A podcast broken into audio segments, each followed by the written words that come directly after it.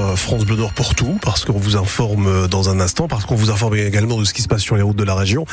Et on a un accident sur l'autoroute 1 euh, aux alentours de l'aire de, de, Falampin. C'est dans le sens euh, Lille vers Paris. Vous avez à peu près 30 minutes de parcours supplémentaire.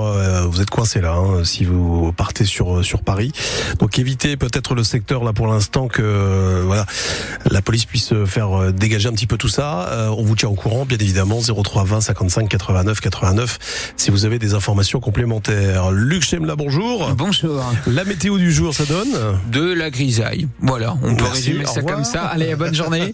De la brume, allez, quelques éclaircies si on est chanceux le matin par endroit. Euh, côté température, 8 à Arras, Calais, Lens, Béthune, Lille et Dunkerque. 9 à Boulogne, Valenciennes, Cambrai, Douai. Cet après-midi, entre 12 et 13 degrés. Des cambrioleurs euh, à la méthode spectaculaire interpellés cette semaine. Ah oui, on peut le dire et vous allez l'entendre. Quatre personnes sont soupçonnées d'avoir mené une série de cambriolages depuis janvier dans plusieurs commerces du Pas-de-Calais et de la Somme. Préjudice estimé à plus de 200 000 euros. La gendarmerie était à leur trousse. C'est le colonel Bertrand Michel de la section de recherche de Lille qui a mené l'enquête. Lui-même juge leur mode opératoire comme fracassant. Le phénomène a commencé au milieu du mois de janvier. Euh, mais on a tout de suite compris qu'il était assez intense avec une, répétition importante des faits commis, puisque euh, au total on a 23 délits qui ont été commis en un mois seulement euh, par cette équipe pour un préjudice de l'ordre de 250 000 euros. Donc c'était colossal. Le mode opératoire était assez fracassant puisque systématiquement les auteurs volaient une voiture et à l'aide de cette voiture allaient percuter les commerces de manière à pouvoir pénétrer dedans, faire une quasi razzia à chaque fois et se débarrasser des véhicules volés, soit par une crémation, soit par une immersion du véhicule. On avait essentiellement des commerces de jardinage, de bricolage, beaucoup d'objets trop portatifs qui étaient recherchés. Bref, il y avait un petit peu toutes sortes de commerces à partir du moment où ils détenaient des choses euh, facilement revendables. Les deux couples devaient être jugés hier à Boulogne-sur-Mer, mais le procès a été renvoyé au 27 mars. Nous sommes un lycée républicain. Voilà le message des 200 personnes réunies hier devant la préfecture du Nord à Lille pour défendre l'établissement privé musulman Averroès. Le tribunal administratif a validé cette semaine la rupture du contrat d'association entre l'État et le lycée, ce qui veut dire concrètement qu'il n'aura plus de subventions publiques à partir de la rentrée prochaine. C'est désormais au Conseil d'État de trancher sur son avenir. Les interdictions de concert s'enchaînent pour le rappeur Freeze Corleone. Après Lille jeudi, voilà maintenant Lyon.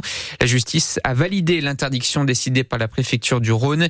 Il ne pourra donc pas se produire ce soir. L'artiste de 31 ans est visé par une enquête préliminaire pour apologie du terrorisme à cause de l'une de ses chansons. La grève des contrôleurs continue de perturber le trafic des trains. Ah oui, comptez aujourd'hui dans les Hauts-de-France un TGV sur 2 et 8 TER sur 10.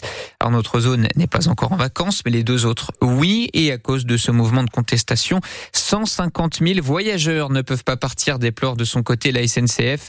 On tient vraiment à s'excuser, a déclaré ce matin le directeur de TGV Intercité. Les réactions pleuvent partout dans le monde après l'annonce de la mort du russe Alexei Navalny.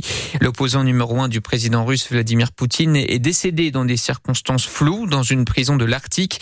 Triste jour pour ceux qui luttent pour la démocratie partout dans le monde, écrit Martine Aubry sur les réseaux sociaux. Jusqu'au bout de sa vie, il a combattu la corruption, ajoute la maire de Lille. Emmanuel Macron a aussi salué sa mémoire depuis l'Elysée alors qu'il recevait le président ukrainien.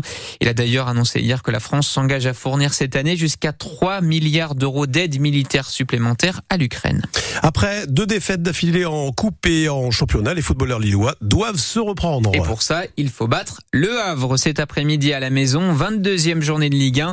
Les Lillois restent sur une défaite 3-1 la semaine dernière contre le PSG. L'objectif, c'est de reprendre de la confiance et remonter provisoirement sur le podium. Pour ça, le LOSC peut compter évidemment sur son talentueux gardien, Lucas Chevalier. Il est très bon cette saison et peut voir loin Sylvain Charlet. À 22 ans, Lucas Chevalier, qui a fait ses débuts en Ligue 1 il y a seulement un an et demi, enchaîne les performances qui font régulièrement de lui l'un des meilleurs Lillois sur le terrain. Celui qui dirige la deuxième défense du championnat est aujourd'hui l'un des tout meilleurs gardiens du pays. Il est donc logiquement favori pour garder le but des espoirs français lors des prochains Jeux Olympiques. Certains l'imaginent même déjà taper à la porte des A qui vont jouer l'Euro en juin prochain. Lucas Chevalier sur le plateau de Prime Video. On parle de l'Euro, on parle des JO. Moi, s'il faut faire les deux, je fais les deux. si ça vient pas, c'est pas, c'est pas grave. Moi, je continue, ça va rien changer à ma vie. Et, euh, enfin, si, ça va changer à ma vie quand même. Mais, euh, mais on va dire dans mon état d'esprit et de la façon d'appréhender les choses, ça sera toujours la même. J'aurai toujours envie de, de plus. Depuis août, je sais pas ce qui s'est passé dans ma tête, mais j'ai développé un une façon de penser dans, la vie de tous les jours. J'ai envie de tout déchirer. Quoi. Et je pense que ça se ressent sur le terrain, ou même dans mon attitude, euh, euh, ma concentration, euh, tout, tout a décuplé. Je deviens vraiment un homme en fait. Un homme qui espère au fond de lui bousculer les certitudes du sélectionneur national. Didier Deschamps s'appuie aujourd'hui sur trois gardiens expérimentés. Le Milanais Maignan, 28 ans, le Lensois Samba, 29 ans, le Londonien Areola, 30 ans, titulaire à West Ham. Lui a été champion du monde avec les Bleus en 2018. Samuel Umtiti ne reportera peut-être plus cette saison le maillot du LOSC.